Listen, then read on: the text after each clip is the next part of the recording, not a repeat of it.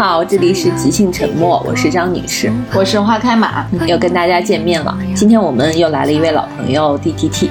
Hello，大家好，我是 D T T。今天呢，我们之所以找 D T T 来呢，是觉得他是我们的朋友里边非常嗯有戏剧性的。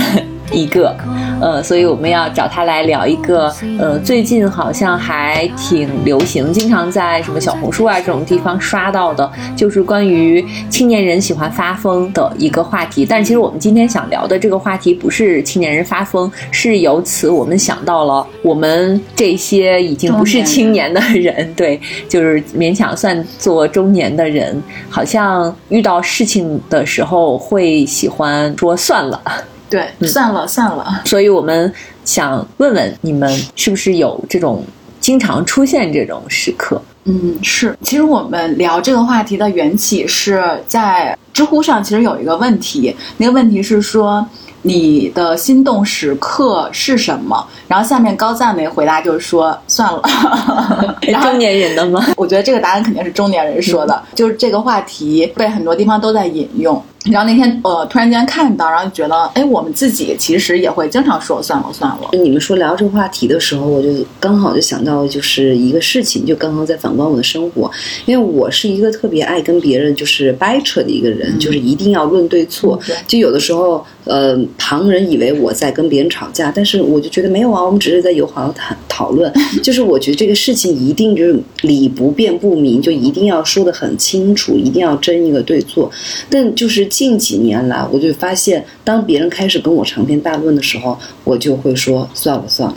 然后，然后我的算了的算了，不是说算了算了，就是不吵了这个架就好。你对，不是这样，就是我可能就是真的就是，如果我可能因为一个事情跟别人发生就是争执了以后，我现在可能就会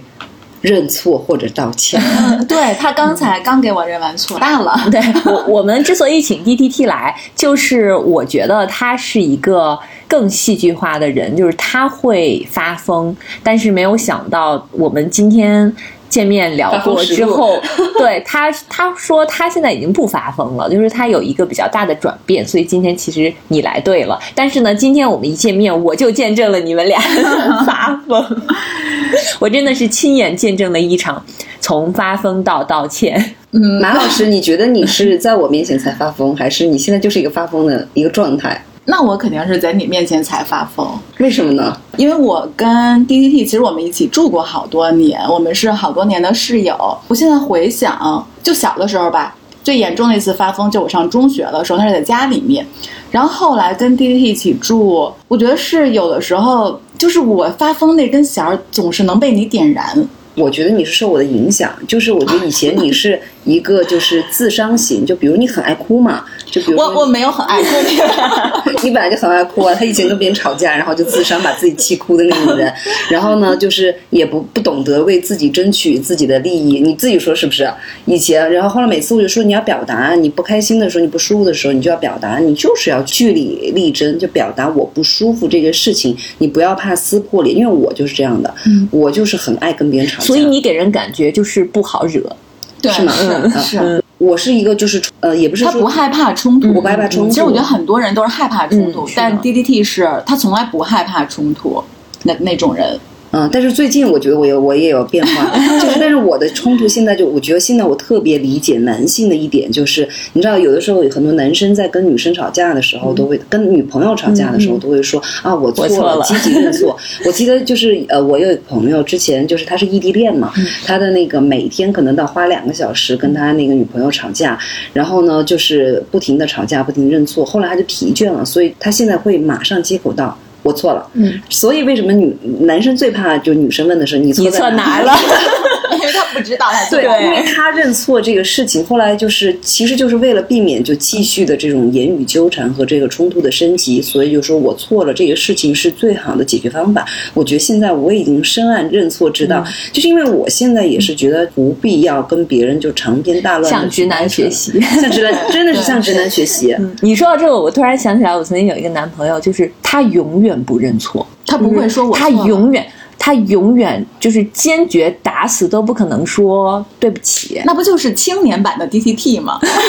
但是现在我是一个热爱认错的人，不，我我。当时会因为这种事情生气，就年轻嘛，那时候年纪很小，你就一定要较真儿，一定要就这个事情明显是对方的错，你一定要让对方道歉，说对不起。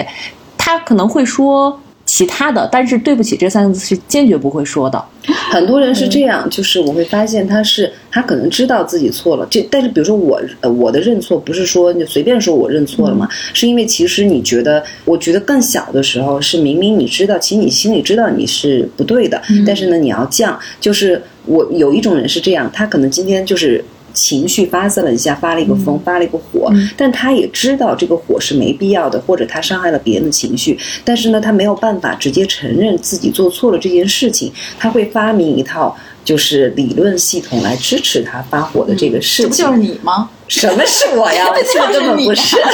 哦，我终于知道为什么他会发疯，主要是你，你就一直在拱火。不是，他刚才说的就是他之前的心理动因。我不是，我不是。你以前就是这样，咱俩以前还讨论过。我们拉回来一些啊，就是说不要。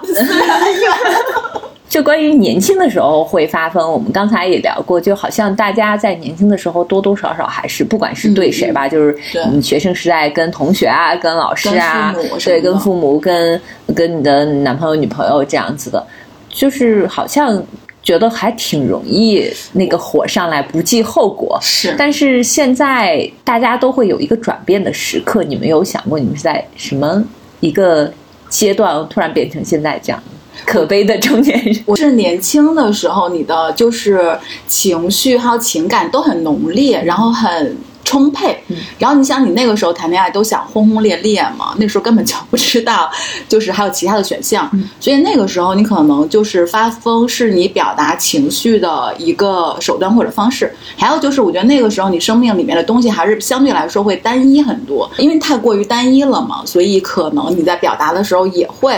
更浓烈一些，但你像我们已经三四十岁了之后，你经历的事情其实会比较多。我是觉得被嗯，就是耗你神的东西太多了。我现在如果说算了算了，其实我是不想让这个东西来耗我的神。我觉得就是比如说在工作，在很多地方我已经被内耗了，然后嗯，但是我需要，就是我还是需要呃，把我的能量在聚连，就是聚连起来。然后我就希望在有些不那么重要的事情上，我就算了算了，就过了。如果你每件事都那么较真儿，都那么什么，我觉得已经没有那么多精力去应付这些事儿了。嗯，马老师说的是就是节约自己的精力和自己的情绪嘛。然后我的感觉说，其实像我可能是一个不惧怕冲突的人，但是呢，后来我会发现，其实我是呃很爱发火的。然后很爱跟别人发生言语的冲突以及吵架，但是后来，比如在职场当中，我就会发现，就是我发了这场火以后，我跟对方吵了架以后，我还要去善后，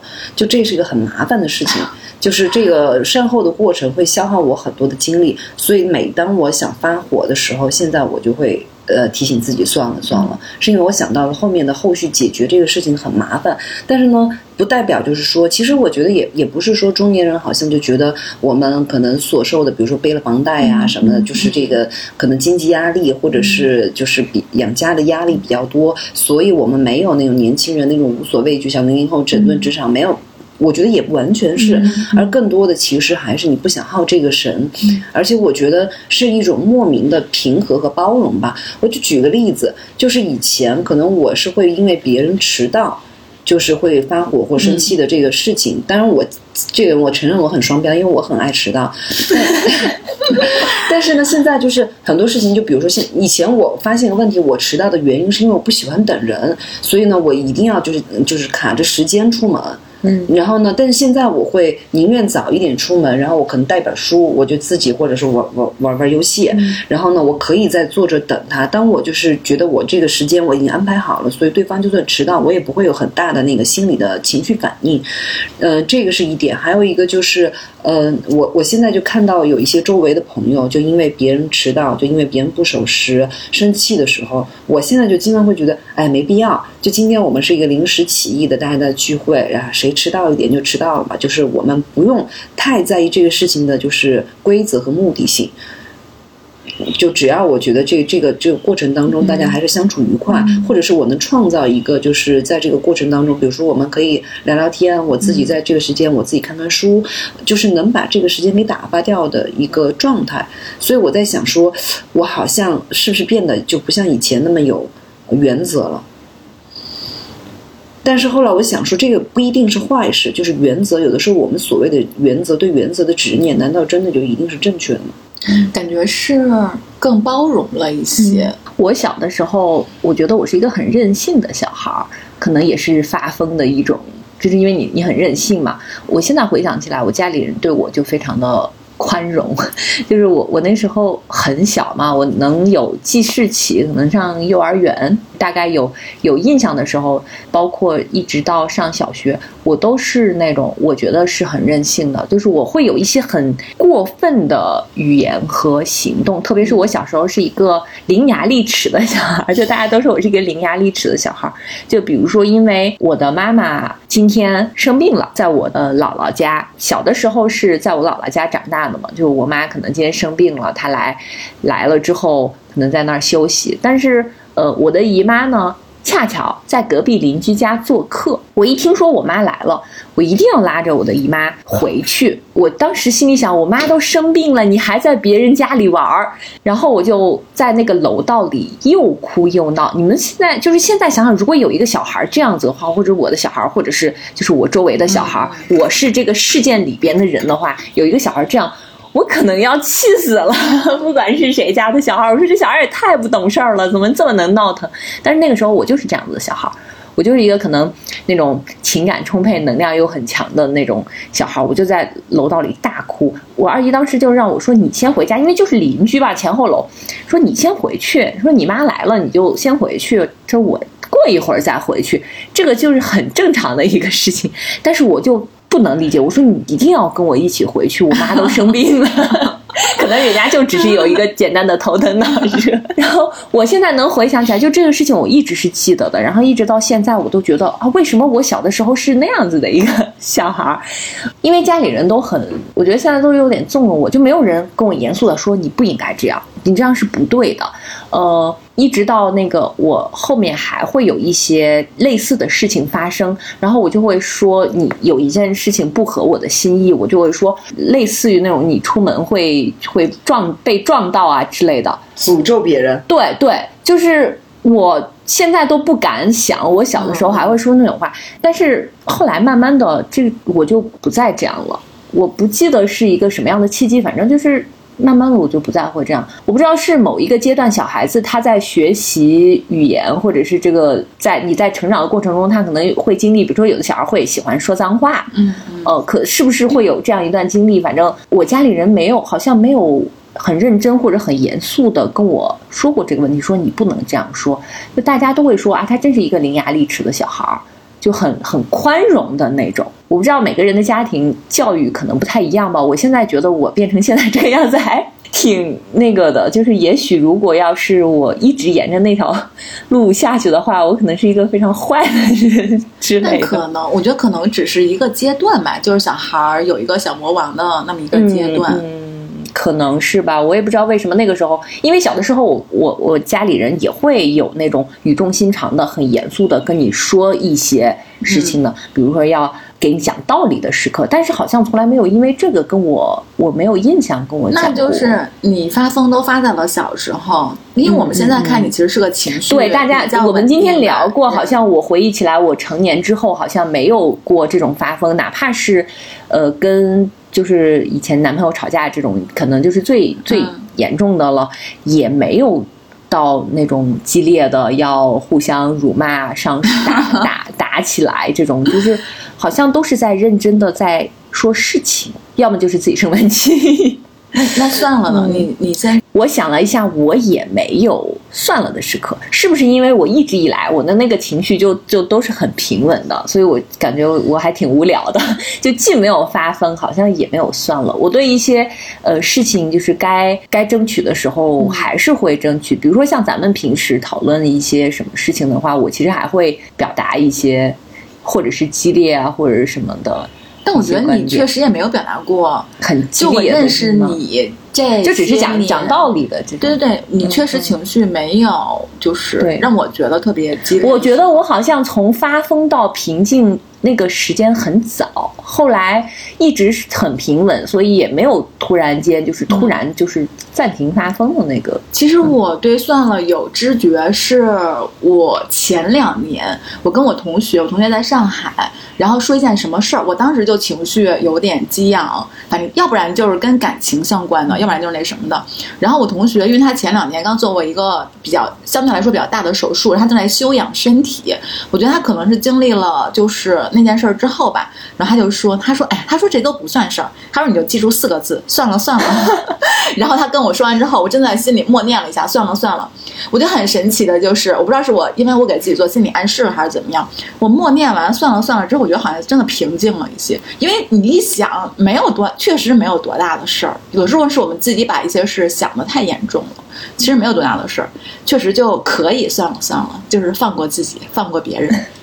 但是这个是一个算了算了，是我们可能是跟生活和跟自己的和解，或者是说退让吧。对那还有一种就是在讲说你遇到社会性的不公的时候，那你是算了算了，还是说你要抗争到底？其实说实话啊，我觉得我们跟自己和解的这个事情算了算了，其实是一个人之常情，或者是他。被理解的这个色彩性更浓，但是我觉得，就比如说，那你说现在的很多一些社会性的运动、m e Too 啊什么的，这可能都隔了这么久了，但他们愿意站出来发声，它其实就是在对抗一种不公，或者是包括一个弱势群体，比如说你要跟呃公司。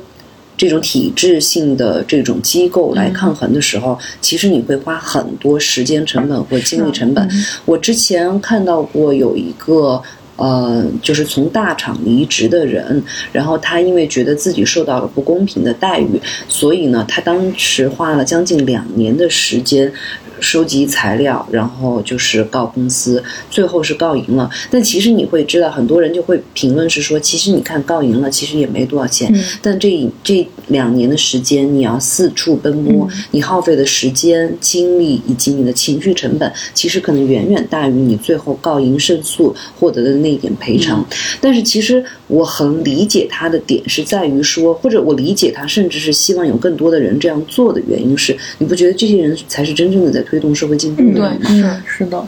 我觉得算了算了，其实也是一种选择。就有的时候，比如说你刚才说我权衡利弊之后，我如果呃再继续争吵下去，我要善后的那个精力可能会更更大，那我就算了算了。但是有些情况之下，确实也不能算了算了。就比如说 Me Too 运动啊什么的，就是算了算了，它其实是有一个适用的范围的，它肯定不是适用于所有的事儿。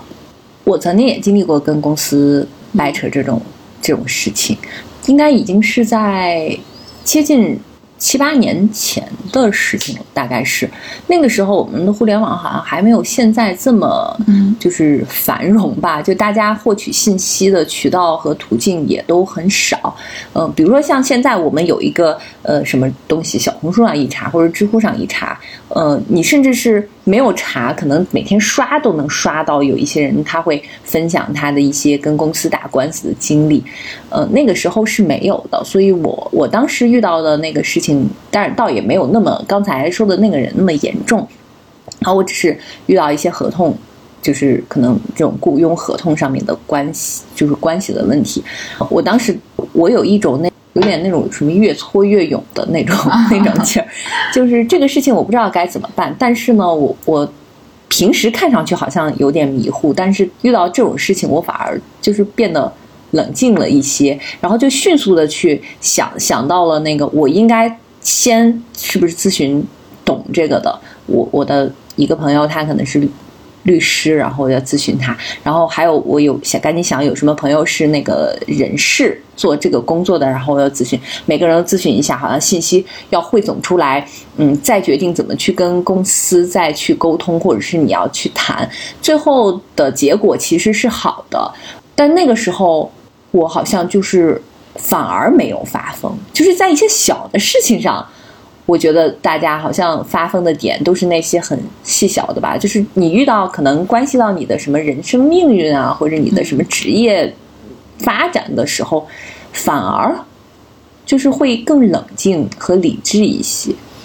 我突然想起来，还有一点是关于算了算了和发疯的之间的这个就是转变和差别的心理的背后的这个形成的机制，是因为我我觉得我小时候很多时候我发疯或者是我逞强，我一定要去战斗的这个情绪，是我不能承认我弱。就我不能承受，其实我很难承受委屈这个情绪，我很难因为一个事情，呃，像委屈。或者是说就是愤怒而哭泣，但是呢，我会被别人安慰我，就是软言软言未育这个这个行动而就是就是击中，然后我就觉得就是一下子自己就显得脆弱了。我很少有那种委屈的情绪，因为我觉得委屈比愤怒的情绪，我觉得是一种对我自己自己来说是伤害性更大的情绪，因为我觉得还带有一种屈辱感。后来我想，你看我中学的时候还在跟男生打架。打架的原因其实只是因为我觉得我不能显得我弱，就是我不我不不顾及后果。你像中学，其实大家已经有男女体力上的差距了，但是呢，就是还有我以前小时候还跟别人就是跟男生就互扇巴掌，我一定要 扇最后一下。就是，哎，我突然想起了上野千鹤子跟铃木良美对谈的那个《始于极限》里面，第一章就是上野千鹤子就跟铃木良美说不要恐弱。对，那个时候我就觉得说，我的所有奋斗的这个基础的原因是我不能让我自己感受到我是一个弱势群体，所以我以前很讨厌，就是就别人就用一些女性化的称呼，呃，或者是说女性化的一些就是形容词来形容我，然后我就觉得自己应该强，所以这就是你说的一个深层的恐弱，所以会发疯。但是现在我觉得，就是我的转变是在于。我好像能接受我自己就是弱，我啊，我今天这个事情我不敢出头，我懦弱了，我可以接，呃，我我我可以承受了，我可以承认啊，我是弱的，这个事情上他是强势的，就说气场这个问题，以前我总觉得不管对方什么身份，我出去，我可能是一定要。就是要强撑一股强的气场，我觉得我跟你平起平坐的这种状态。但是现在我就觉得说，很多时候我会自己意识到对方的气场压制住我了。但是呢，我就没关系，我承认他压制住我的这个气场，让我今天表发挥失常。就是，但我觉得这是个正常的一个现象了。所以现在很多事情我就是没有那种奋起直追要去发疯的、要去抗争的这种心理动机了。那我觉得可能是，其实是可能是你更自信了一点，就你可以接受自己，就是有人会比我强，我就是会比有些人会弱，就你可以接受这件事儿了，而不是你在任何一个情境之下，你都要做那个最强的人，或者别人稍微表现出一点好像看弱你，你就有点受不了的那种。因为我我发现我以前，嗯，很多时候跟别人发生争执，都不是因为这个事情本身，而是因为别人说话的态度。就是我会被别人的态度给激怒，而不是因为这个事情本身而激怒。所以后来我后来发现了这个心理机制了以后，我就会发现我其实是他的态度里有不尊重的这种意味，所以我会很生气。但不是因为这个事情本身。但现在有的时候我会觉得，这个人对你的尊不尊重，其实是不代表你是什么样的人，而是代表他是什么样的人。是。还有一个就是我的另外一个转变，就是因为。我热衷于认错嘛，原因是因为 你知道，我以前其实有的是，我我有的时候，比如说我做错了一件事情，如果我没有道这个歉的话，我心里就对我自己会非常消耗。我我想起来，就是我大学的时候有一次去买一本书，在那个新华书店的一个书城，然后当时那本书其实要附送一个小册子，然后呢，第一次我买的时候，那个册子是是在另外一个地方，我就没有找到，然后后来我。第二次去看那个书的时候，就发现有附送的这个事情，我当时就很生气，我就觉得说为什么不放在一起？我觉得你这样很不合理，而且我买的时候结账的时候都没有人提醒我，现在我买了，我小票也找不到了，我就没有任何的凭证依据可以就是再拥有这个小册子。但是你知道，学生时代对于那个所有的就是书籍的那些附送的赠品，你都很在意。然后我当时就跟一个理货的一个就是那个书店的服务员就争执起来了，然后他说就在哪个地方就在哪个地方，我就。就说没有，但是后来吵完架我也算了。当我走出去的时候，就发现了那确实有一个提示，那个地方是可以领取的。然后后来我想说，他又不是当天的那个服务员，也不是也不是卖书给我的人。但是呢，我跟他发了一股无名火，我真的就是很难受。我都已经出去了一大圈，都已经回到学校了，但是我就觉得我很愧疚。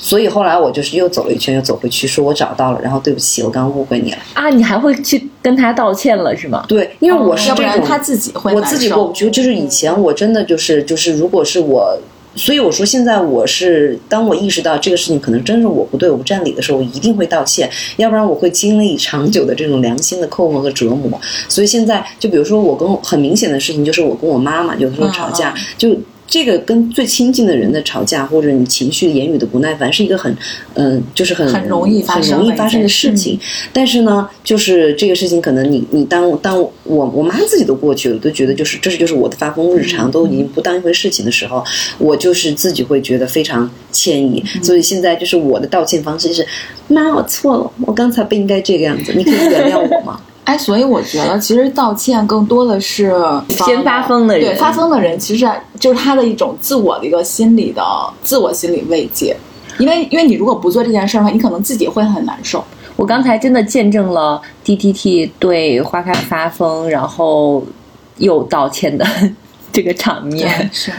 刚发生在两个小时之前。我我一直觉得，就是能发疯的人，是他本身是有能量的，就是他本身人是有能量的。我一直觉得我，我之所以就是性格一直很很稳定，然后我们有的时候也会说，呃，我们找另一半也希望找一个性格稳定的嘛。但是呢，性格稳定吧，就也很无聊。我觉得性格稳定不一定无聊，就是性格稳定还是有很多好处的。嗯，那确实是，但是就是每一种性格，它对对都有对很好嗯处。嗯我刚才想说，其实我觉得有一种情况下是不太能算了算了的，就是让我感受到不公平的时候。嗯，而尤其这个不公平，可能还不仅仅是关乎到你个人，可能是比如说你和你的一群伙伴，或者是你这个一个群体吧。这种时候，我觉得我可能会坚定的，绝对不会算了算了的那种。嗯，我觉得算了算了，有时发生的一种情境，只是说。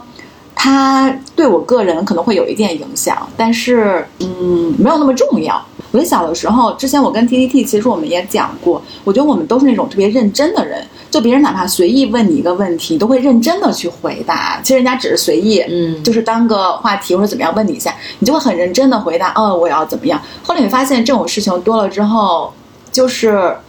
觉得，嗯，长大之后发现有些事儿就呃算了算了，就是没那么重要。我觉得是因为小的时候你的世界还没有那么大，就是你的年龄变大了，你的世界也变大了，所以你就会知道有一些事情其实你没有必要去较那个真儿，嗯，因为可能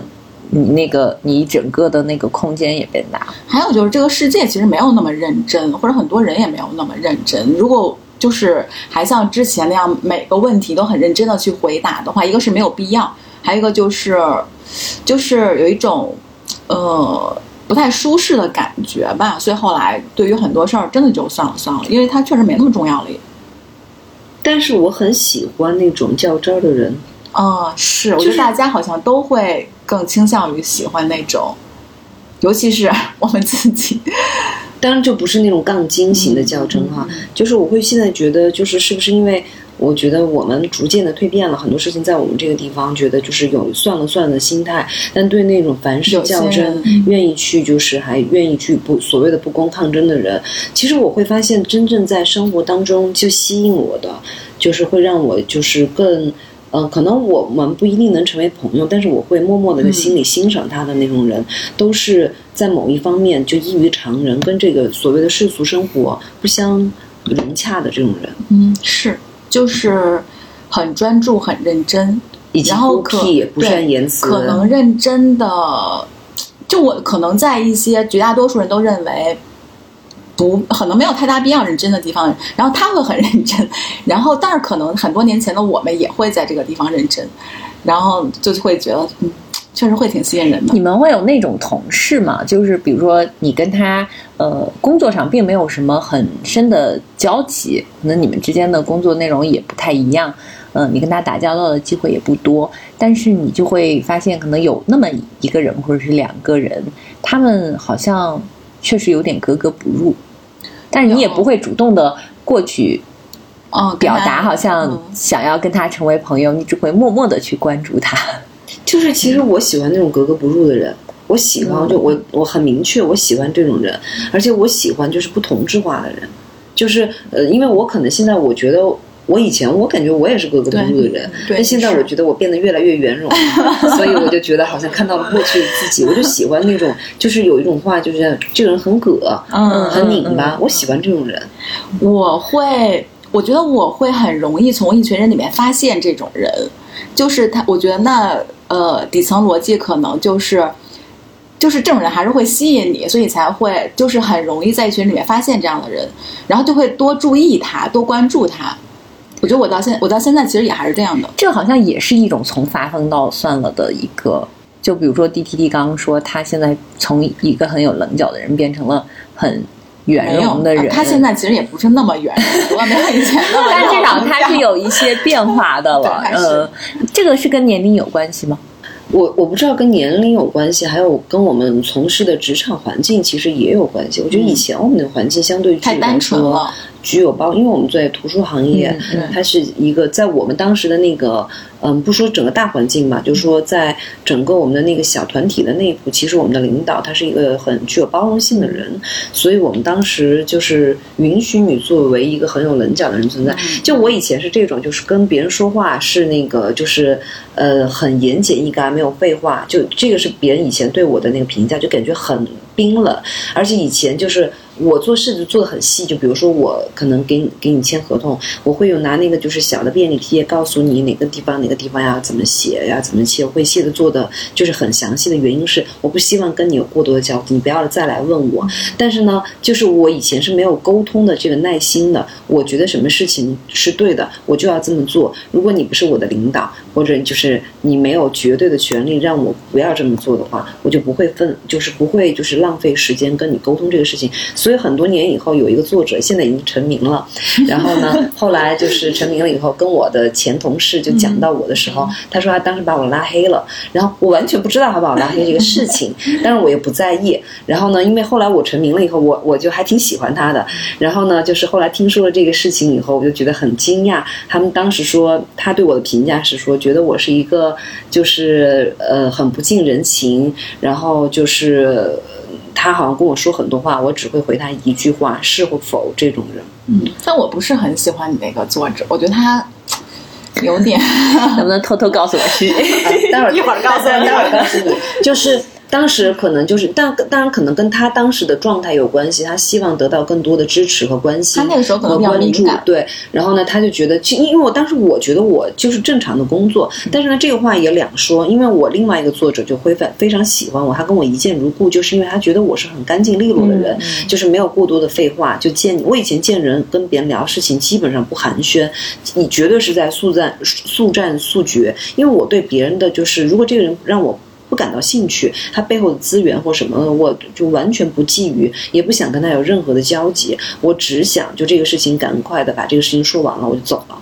然后我现在觉得，可能人长大了以后，你所处的社会环境复杂了以后，其实你就没有像以前那么干干脆利落了。我是觉得，就是因为说到作者嘛，因为我我们在平时工作中确实你会对接不同的不同类型的作者，然后我就发现。我可能性格平衡的还有一个点，就是我自己本身没有那么有棱角，所以不同的人，我可能会会被被他们影响，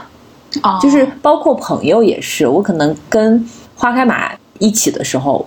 我会被他有一些影响，然后我跟 D T T 一起的时候，我可能也会变得好像稍微有一些有个性一一点点，就是大概是这个意思，所以我就发现。确实，作者和作者他们，比如说他们的社会地位或者他们的名气，对他的名气，然后还有就是他的年龄，这些都其实都是有关系的。还有他所在的那个环境，就是他的工作环境，可能有一些人就是自己自由职业，有些人可能他在某一些体制里边嘛，我就会发现，可能我能够跟不同的人，嗯，去去可能适应他们，就是用不同的方式跟他们来。沟通，然后有些作者他真的很需要，就是你，你去多回应他，然后他也会主动来跟你聊天，或者是问你一些什么。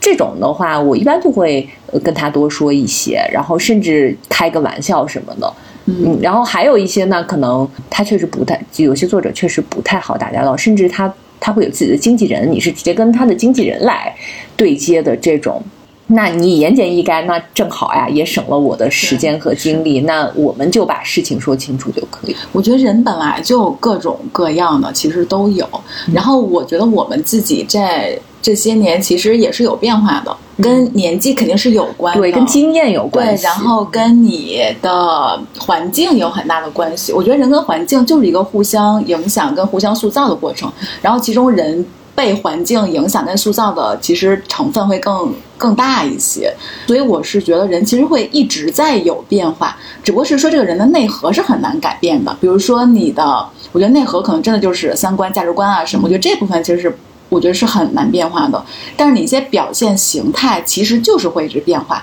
比如说哪怕你最近工作很顺利的时候，你的你的状态。跟你工作可能没有那么顺利的时候，人的状态其实都是不一样的。我们现在有的时候对一些事儿算算，其实挺正常的，就是一个发展阶段。再过十年，可能我们就会是另外一个样子。当我退休了以后，有精力天天给你掰扯。但是我觉得是这样，我觉得人，我一直觉得人是容器动物，你在不同的地方，你就会有不停不同的形态嘛。其实我觉得人还是那个，就是你的性格是液态的，你就是要变化的。但是呢，你有没有这种感觉？我会发现，我跟初中。中的同学见面了以后，其实我们可能都毕业过了二二十多年了，其实你算算是。但你见他的时候，你会觉得你怎么一点都没有变？其实他们变化了很多，但是你会觉得他一点都没变。而且其实你看，我们按理说，我们这些人聚在一起是没有。话题的，因为你想，他跟你大学同学，大学同学，因为你基本上学的是同一个专业，更大的可能性你们是在同一个行业里，而且很多人可能在同一个城市，你基本上就是共性会更多。可是你的初中小学同学，他们大部分人都是留在家乡，其实你跟他们之间的共性就是很少。但是你见面的时候，你会觉得格外亲切，而且会说你怎么一点变化都没有。但是呢，你跟前几年可能认识的前同事。或者前几年认识的朋友见面，你才过了两三年，你会觉得他变化很大。或者有的时候，有些人明明可能是你就可能没有那么深入的接触，你在见面的时候，你会突然不记得他。所以我就觉得，是不是以前我们看人看得更深，或者是说人其实确实有本质的东西，这个东西不一定是一种性格上的东西，可能是一种潜意识的、你神态性的、你的就是肢体语言性的一种东西，但是它就是可能是。不会因为外界改变的。对，我觉得我们小的时候看到的彼此，因为小的时候其实都是很简单的嘛，你可能就是那些最本质的、最本真的。你六年一直跟这些人在一起。对，然后你呈现出来就是那个最本真的那个样子，所以那个时候你对对方的认识可能就是更接近于本质，因为小的时候你真的没有任何的，就没有什么颜色，你的颜你的颜色就是你的底色，然后只不过是说我们大了之后，你的颜色因为各种各样颜。色太丰富了，然后你隔了一两年不不见，你会觉得这个人有变化。我我自己也有这个感觉。我记得我都读研了，然后见到回家见到我一个高中同学，高一，而且是我高一的同学，坐我后面的，我们班的黑马王子。黑马王子，然后长得黑吗？对他长得黑，但他长得很帅，打篮球的。然后我在马路上遇到了。然后他正好骑着个摩托，然后就停下来说：“哎，我们俩打招呼嘛，就很开心。”然后你想，那时候我都读研，我都二十多了。他说：“哎，你怎么一点都没变，跟高中的时候一模一样啊！”我因为这句话生气了好几天。我想，我明明成熟了，好不好？我明明变美了。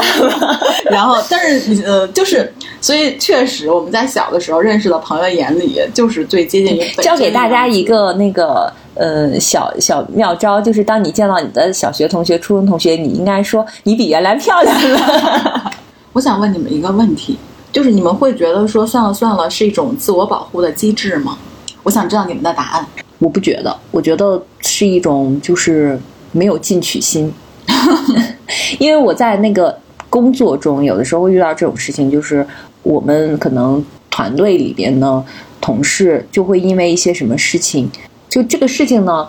你其实没有必要跟他说的这么死。某一个事情可以这样，也可以那样的，他一定要追问你，那到底是怎么样？到底是这样还是那样？我有的时候面对这种吧，我甚至是会有一点点，也不也不叫说生气吧，反正我就觉得就没有必要问的这么细。就你你心里明白就可以了。就是有些事情不用 yes 或者是 no 吧，就这两种情况都可以啊，你随机应变就就可以。但是可能那个人他不是那种很圆滑的人，他就一定要得到一个答案。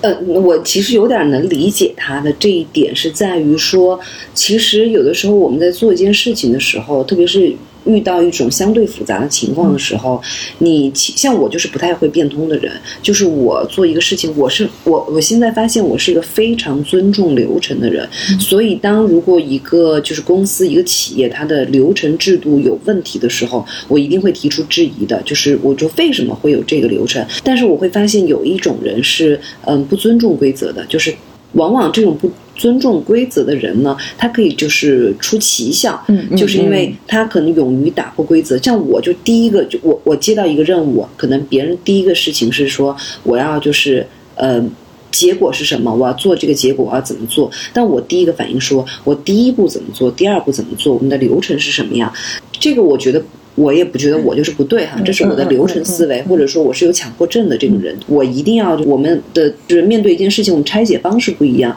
就有的人拆解方式是他先看那个那个状态那个结果，那我是一定要从第一步做到最后一步的这种很注重中间流程的这种人。但是现在有的时候我也会反思，就是遇到这种不同的这个类型的时候，我想说我可不可以有一点他的那种思维？这样的话可能做事情更更方便。但是呢。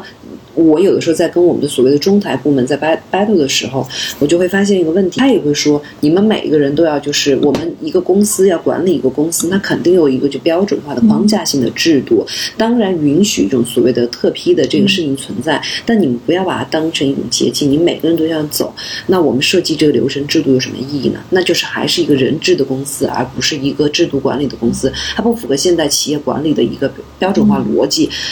我也很认同他们的这个事情，所以经常我的算的算的是说，我现在发现我就是一个觉得自己是一个没有原则的人，就是不不太有原则的人。还有一个，现在我是一个发现我，我以前觉得自己还蛮固执的，但现在我发现我自己不固执了，就是我很容易被别人说服，就是因为我能站在他的角度换位思考。就经常我的同事有时候说，就比如说他会觉得你好像就能替领导想。我说我不是在替领导想，因为你要想，有的时候你的领导他可能也就是一个打工人嘛。对不对？那你就说他不管怎么要求你，不管他又怎么样，他又有他那个位子上的难处，或者他要怎么拆解任务。所以有的时候你是能共情到这一点的时候，你对他就没有那么多就是事情上的敌意了。嗯，然后我就会发现，我就变成一个现在就是有个有点混沌的人。所以你说我们的所谓的棱角，就说明你填线条感很明确。但现在我逐渐觉得我变成一个就是很混沌的人。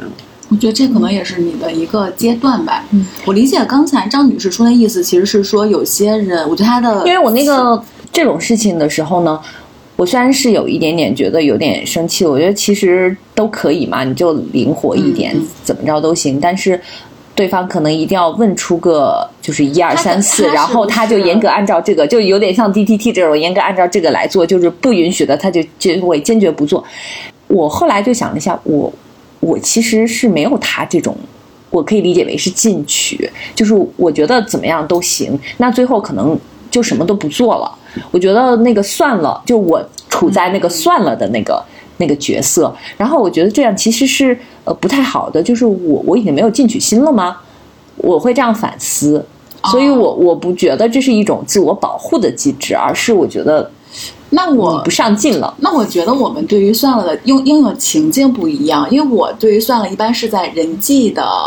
就是人跟人之间的关系上。我在事情上基本上，对我在事情上，就是因为我们在工作中，你经常会遇到那种你自己的力量是做不成这件事情的，就是你有很好的想法，但是客观条件决定，呃，你这个想法实现不了。这种时候，可能我们有的时候会说啊，那就算了吧。但是，呃，其实像我那个同事，他他的话，我觉得他一定是会再积极的再去争取一点，哪怕做不了十分，那我可能做一分，是这种。明白你的意思。哦，哎，那我在工作上还是非常不算了算了。我觉得我在工作上还挺那什么。我觉得我算了算了的情境，更多的是跟人在日常的交往中，就我觉得没有那么重要一些事儿，我就算了算了。我讲一件我不算了不算了的事情，就是我想起来，因为刚刚说那个，因为我我想起来，就是我以前就是小时候去剪头发，因为小时候就大学的时候，刚刚我来北京的时候，然后呢，我当时留了就是一头乱七八糟的头发，但是我的头发沙发我要做离子烫，然后当时我看上了一款头发，是当时那个不能说的秘密里的桂纶镁的那个发型，啊然后呢，当时那个我要达成那个发型，我一定要去做离子烫，然后一定要那个。但是以前我对 Tony 老师是非常不信任的，所以因为我以前还剪过漫画头，所以呢，我会怎么做呢？我不会就是随便说啊，我要剪这个发型，我会一定就比如说呃，在电影里或者动画片里给他截。正面、侧面、半侧面、后面，嗯，他的每一个就是角度的发型，然后跟他说我的发型是什么样，我的头型是什么样，所以你要怎么剪。然后呢，那次你想我马上要来北京了，我找了我们当时成都当地春熙最好的托尼。最对的托 Tony 老师，然后呢就是去剪这个头发，但他非常自信，他第一刀剪下去的时候，我就说你给我剪短了，他说不会，你放心吧，没问题，因为我们还要怎么怎么样，就觉得讲，然后一直在不停的提醒他，你想我都拿，没有人像我还会画图，还会拿照片，拿那么多角度的去去给你，因为给他做个 PPT，对我就是做的很认真嘛，我都给你解说的很清楚了，结果最后剪再是跟你上堂课。最后我剪完了头发以后，我就大发疯，真的大发疯。我作把人家电学柴了生，我作为一个学生，在那个就是所有人春熙路上对，是春熙路最耀眼的一个，就是最门面最好的，就是地段最好的一个店里，我大发疯，跟那个 Tony 老师大吵架。后来就是，嗯，因为当时还有其他的客人嘛，所有的那些其他的人就是嗯都都过来就说挺好看的呀，你看你特别像那个就是谁？我说像谁？他说像台湾的那个主持人叫小 S。我说你问他，我拿的是小 S 的照片吗？想要贵了妹姐成了小孩。我跟你说，对，D D 就是这样的。我跟他最大的不同就是，这种事儿对于我来说就没那么重要，就算了算了但他就会。不算了，对，就是坦白说，我如果是个 Tony，你给我拿一张照片，还给我上完课，我真的不想给你剪了。那就很不认真。我的就是我的发疯的点是在于，我因为就是其实对别人是没有信任的，所以我就做一件事情的时候，我一定会做好万全的准备，给你解释的清楚。但是呢，如果你是因为不知道，你就你做错了，我可以容忍你。但是你是因为那种粗心，或者就是你不当成一回事儿，啊我就会我在工作上也是，就是我一提前告诉你这个事情要怎么做，它的难点在哪儿。但如果你就当时觉得啊无所谓，你还要犯这个错的话，我就会发疯。对这种是挺让人窝火的。这种确实是，但我有的时候觉得，嗯，感觉是可以传递的。比如说，我感觉到你不信任我，就是接收到这个信号的人，他其实对他来说，他可能也会自身发生一些化学反应。就像比如说，我感觉到你是一个很信任我，他也会发生一些化学反应。嗯，那你说那些就是网上、抖音上那些 剪头失败的，为了烫一头远羊毛卷烫成不均匀的人，他们是因为太信任还是不信任呢？烫成什么？步惊云，步惊云。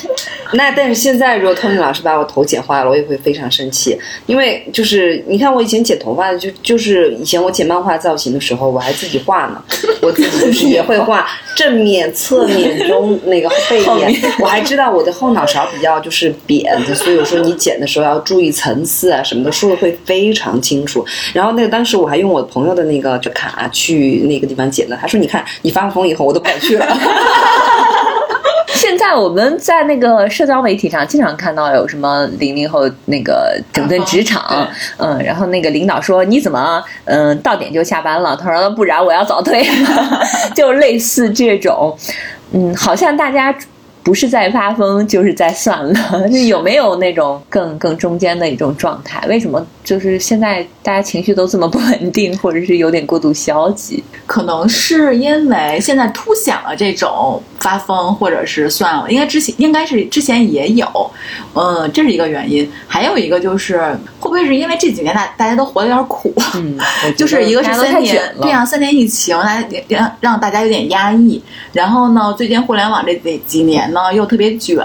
然后主要是卷又没有任何的意义。它因为它不是一个上升期嘛，上升期卷的话，你是能看到一些正向就正反馈的。现在呢，它只是在瞎折腾，所以就是那呃憋不住了，那我就要发疯。中年人因为确实有生活的压力，所以就算了；年轻人无所顾忌 就在发疯。其实我不太认同说什么就是年轻人都在发疯，中年人都在算了这个说法，因为其实我觉得其实还是个体差异。就像比如说，我觉得张女士是一个就是情绪比较稳定的人。前段时间我们在公司内部在一个小的茶话会的时候还聊到这个事情，因为我们的领导一直说你们做这份工作需要的是一个就是很稳定的情绪，可能就在职场中也这样。后来我就直接说，我说哎，我觉得领导这句话在点我呢。我说但是没办法，我说我知道情绪那个就是情绪稳定是一件很好的事情，但是呢，我说这个是就是是一个天赋。因为它跟一个人的血清素水平有关系，血清素水平低的人，他的易感性就没有那么敏感，所以他的情绪就是相对稳定。那我说我改不了这个呀，我说我就是一个情绪敏感的人，我就说没有办法。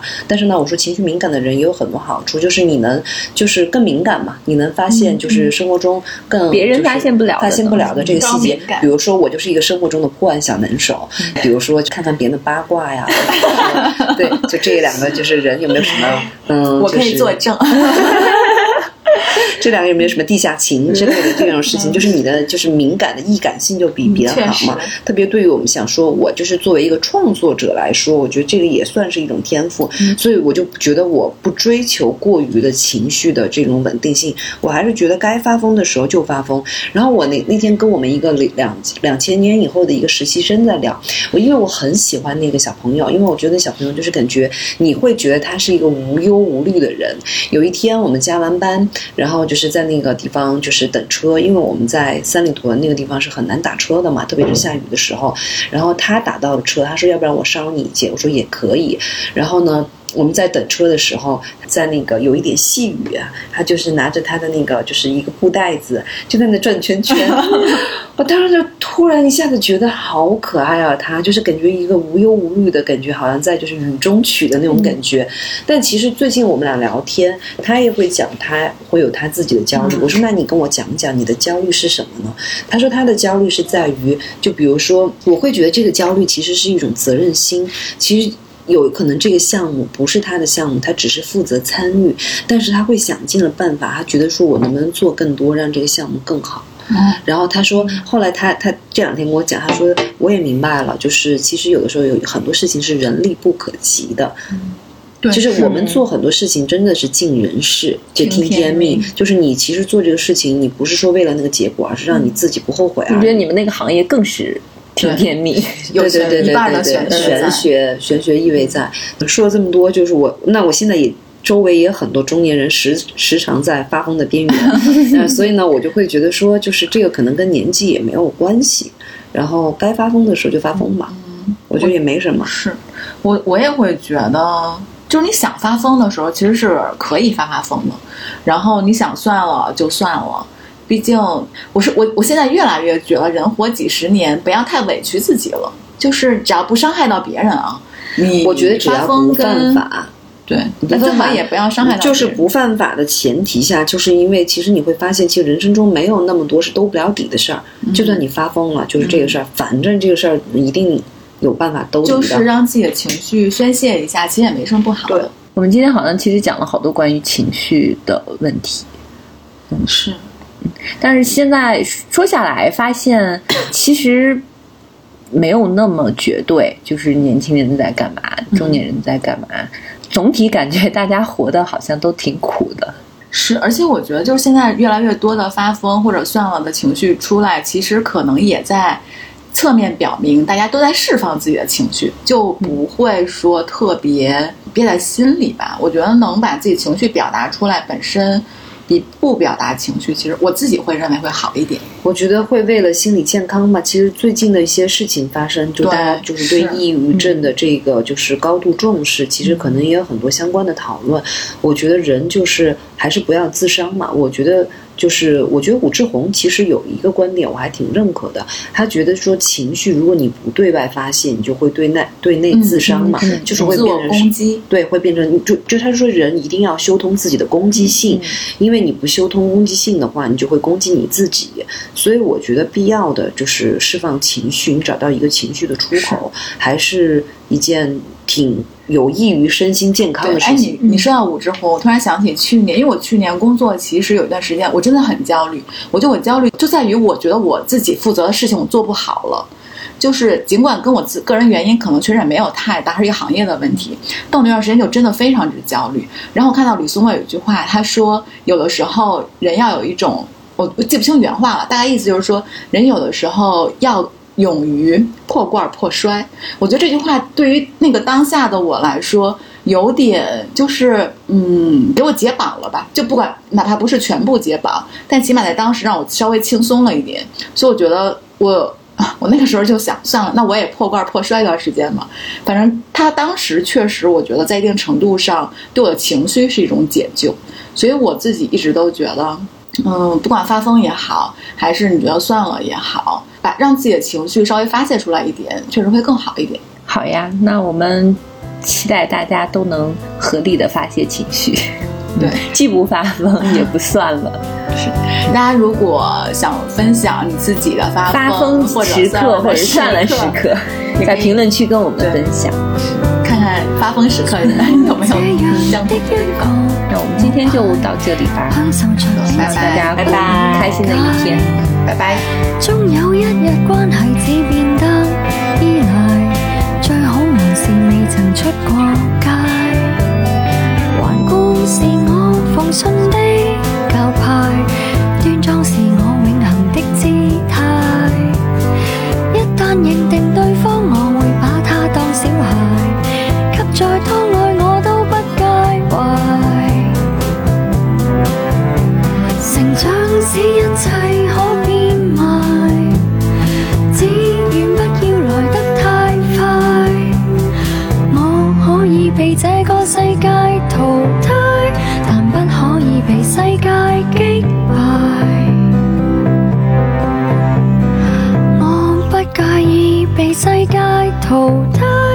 世界本来就古怪。